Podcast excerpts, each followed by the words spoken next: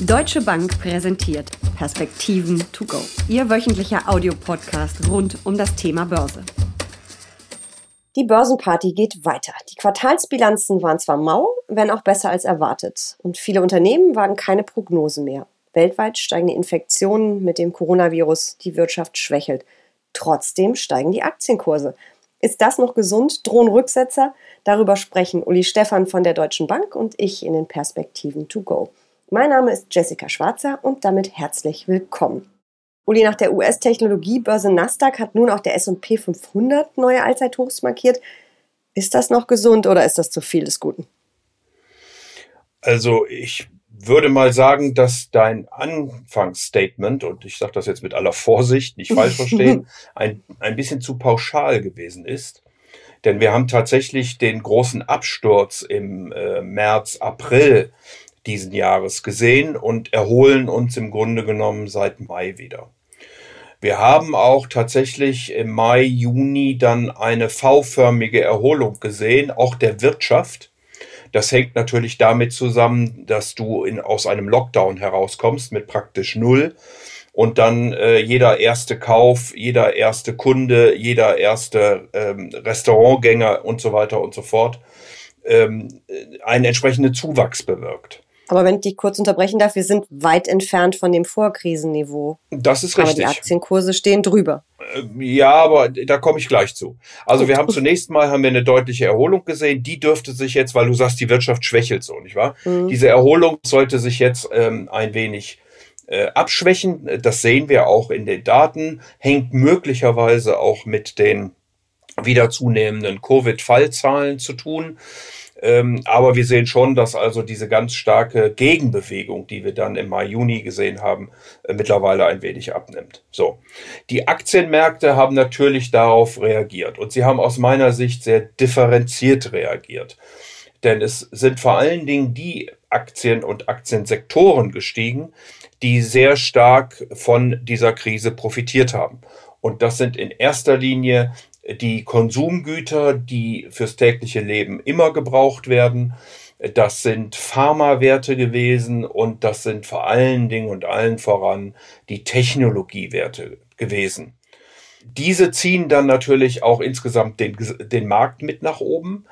Sie nehmen in der Kapitalisierung immer weiter zu, so dass sie auch immer mehr Einfluss auf den Markt haben.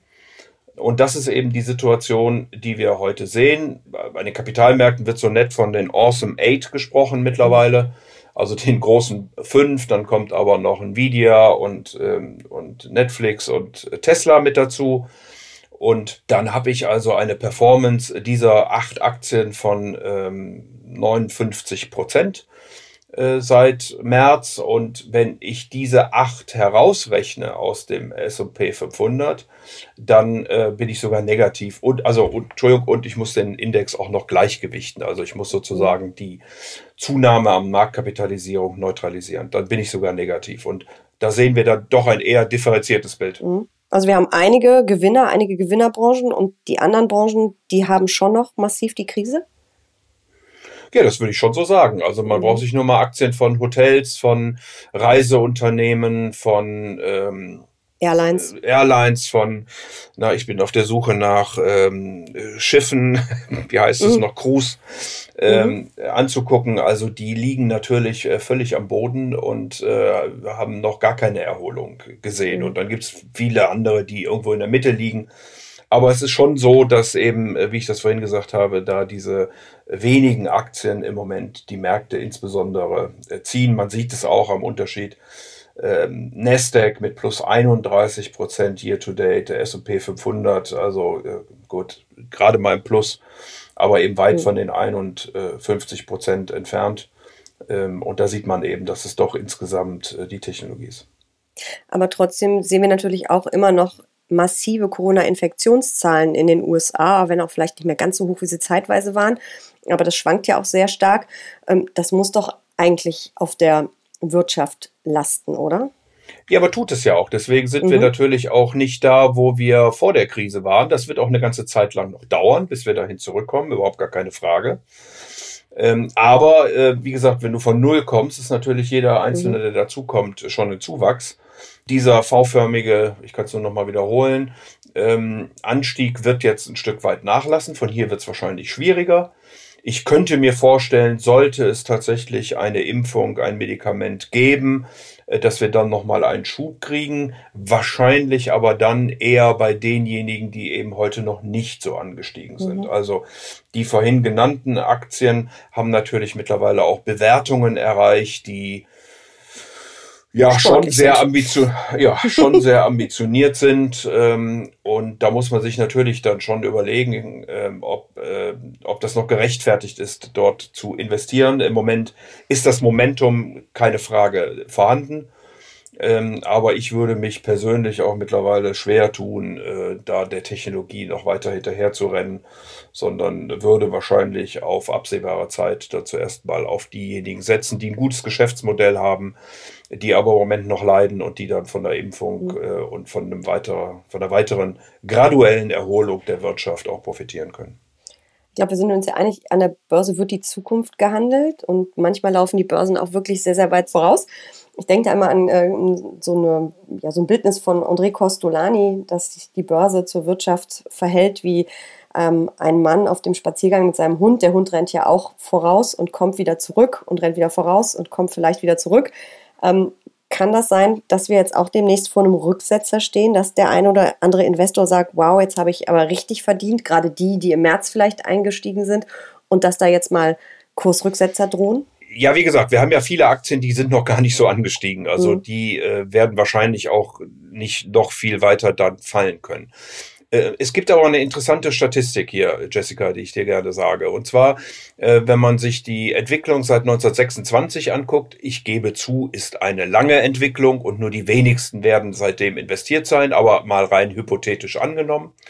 Dann haben die sogenannten äh, Wachstumstitel, also die, die jetzt besonders gut performen, seit 1926, wenn man einen Dollar investiert, hätte, würde man heute bei 6.267 Dollar stehen. Also nochmal in Wachstumsaktien 1 Dollar investiert, 1926, heute 6.267 äh, Dollar. Wenn man diesen einen Dollar investiert hätte in Value, also das, was Warren Buffett und andere typischerweise ja machen, dann wäre aus dem einen Dollar sogar 13.447 geworden, also mehr als doppelt so viel. Und wir haben eben eine lange Zeit hinter uns, wo Value immer besser äh, performt hat als äh, diese sogenannten Wachstumsaktien. Und das hat sich ein Stück weit umgekehrt seit der großen Finanzkrise. Und dann kann man natürlich auch über den Grund nachdenken. Und der Grund ist wahrscheinlich der Zinssatz. Denn der ist ja mit äh, extraordinärer Geldpolitik, ähm, wir erinnern uns, nicht wahr, whatever it takes und ähm, quantitative easing und so weiter und so fort, immer weiter gesunken. Vor allen Dingen sind die Realzinsen weiter gesunken. Ähm, Tipps in den USA waren zwischendurch mal deutlich über ein Prozent im Minus. Also Tipps ähm, sind sozusagen, da kann man am Markt dann die Realrendite, äh, den Realzins kaufen. Ähm, bei minus 1,2 Prozent liegen im Moment immer noch bei minus 1 Prozent in etwa.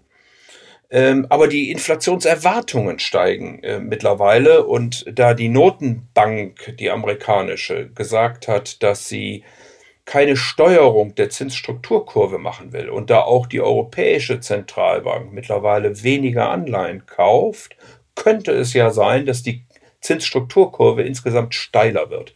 Das heißt, die Notenbanken halten das untere, das kurze Ende noch fest. Aber so die 5, 10 und 30-Jährigen schwingen ganz langsam mit den Inflationserwartungen ein Stück weit nach oben. Und wenn meine Theorie richtig ist, um den einen Satz noch zu bringen, wenn meine Theorie richtig ist, dass es der Zins war, der seit äh, gut zehn Jahren die Wachstumstitel hier so befördert hat, dann könnte das natürlich sein, dass mit einem ansteigenden Realzins äh, diese Aktien auch etwas mehr Schwierigkeiten bekommen was ja auch dem Discount-Faktor dann im Discount-Dividend-Modell entsprechen würde. Also die hohen zukünftigen Gewinne werden mit einem höheren Discount-Faktor auf heute äh, abdiskontiert und sind damit weniger wert und damit würden auch die Bewertungen von diesen Wachstumsaktien fallen. Also etwas schwierige Begründung gebe ich gerne zu, aber ich glaube, man muss eben, wenn man darüber nachdenkt, ob es einen Rücksetzer geben kann, auch die Realzinsen mit im Auge behalten und die Technologiewerte. Und nochmal vor dem äh, ganzen Hintergrund würde ich erwarten, dass die Technologie in Zukunft nicht mehr ganz so gut performt, zumindest nicht so stark die Zyklika outperformt, sondern dass diese preiswerten Zyklika in den nächsten Monaten eher besser performen werden. Das passt ja im Prinzip auch äh, zu dem, ähm, was man im Moment überall lesen kann. Ähm, Börsianer stehen ja auf Akronyme. Das neueste ist TINA, There is no alternative. Also im Moment gibt es keine Alternative zu Aktien, aber es ist eben, wäre auch meine nächste Frage nämlich an dich gewesen, was ist, wenn es wieder eine Alternative gibt? Du rechnest dann also eher weniger mit einem Megacrash, sondern eher damit, dass die Tech-Aktien vielleicht schlechter laufen und Value wieder besser.